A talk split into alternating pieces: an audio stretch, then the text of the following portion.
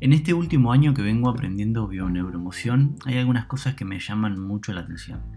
Primero ver cómo en gran parte somos inconscientes y nos movemos desde ahí, desde lo que actuamos, decimos o pensamos. Y lo segundo es el hecho de, esto, de que somos en gran parte inconsciente, cómo nos va condicionando durante nuestro día a día.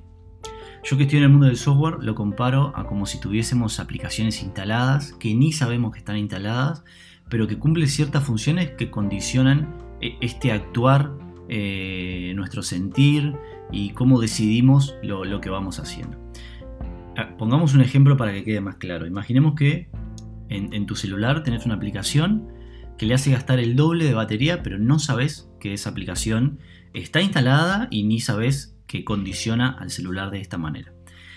Vos estarías cargando el celular el doble de veces, pero sin ser consciente de esto, sin ser consciente de ese, de, ese condicionamiento este, que tiene tu celular. Y lo harías creyendo de que así funciona. Ni siquiera te cuestionarías que lo cargase el doble de tiempo porque ni lo percibís. Pensás de que funciona así. Así funcionamos también nosotros. Estamos llenos de programas inconscientes que nos están condicionando y ni nos damos cuenta de esto. Por eso me parece tan importante estar continuamente eh, cuestionándonos. Es la forma que tenemos para descubrir qué situaciones se nos pueden estar condicionando. Por ejemplo, este, una forma de descubrir qué condiciones, eh, qué situaciones nos está condicionando es ver qué situaciones se nos repiten este, en, nuestra vida. Lo interesante que muchas veces eh, estar bajo estas condiciones, actuando desde estos programas inconscientes, es nuestra zona de confort es un lugar en el que, aunque no estamos 100% cómodos, estamos acostumbrados. Y acá suceden dos cosas. Algunas veces ni nos damos cuenta de que estamos ahí.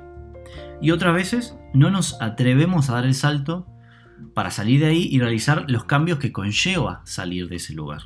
Y acá radican los verdaderos miedos, en, en tomar esas acciones que van a llevar a esos cambios en nuestra vida. Luego de todo esto, de lo, que vengo aprendiendo y lo que estamos charlando, me doy cuenta que lo más importante es darnos cuenta eh, de todo esto que nos sucede. Es tomar conciencia de que esto no sucede. Lo que sentimos y las decisiones que tomamos están condicionadas de alguna manera por nuestro inconsciente. Y que el trabajo que tenemos que hacer es dejar de mirar hacia afuera, de pensar que el problema está ahí afuera y comenzar a mirar hacia adentro. Los cambios que necesitamos van a surgir de ahí, de observarnos y cuestionarnos.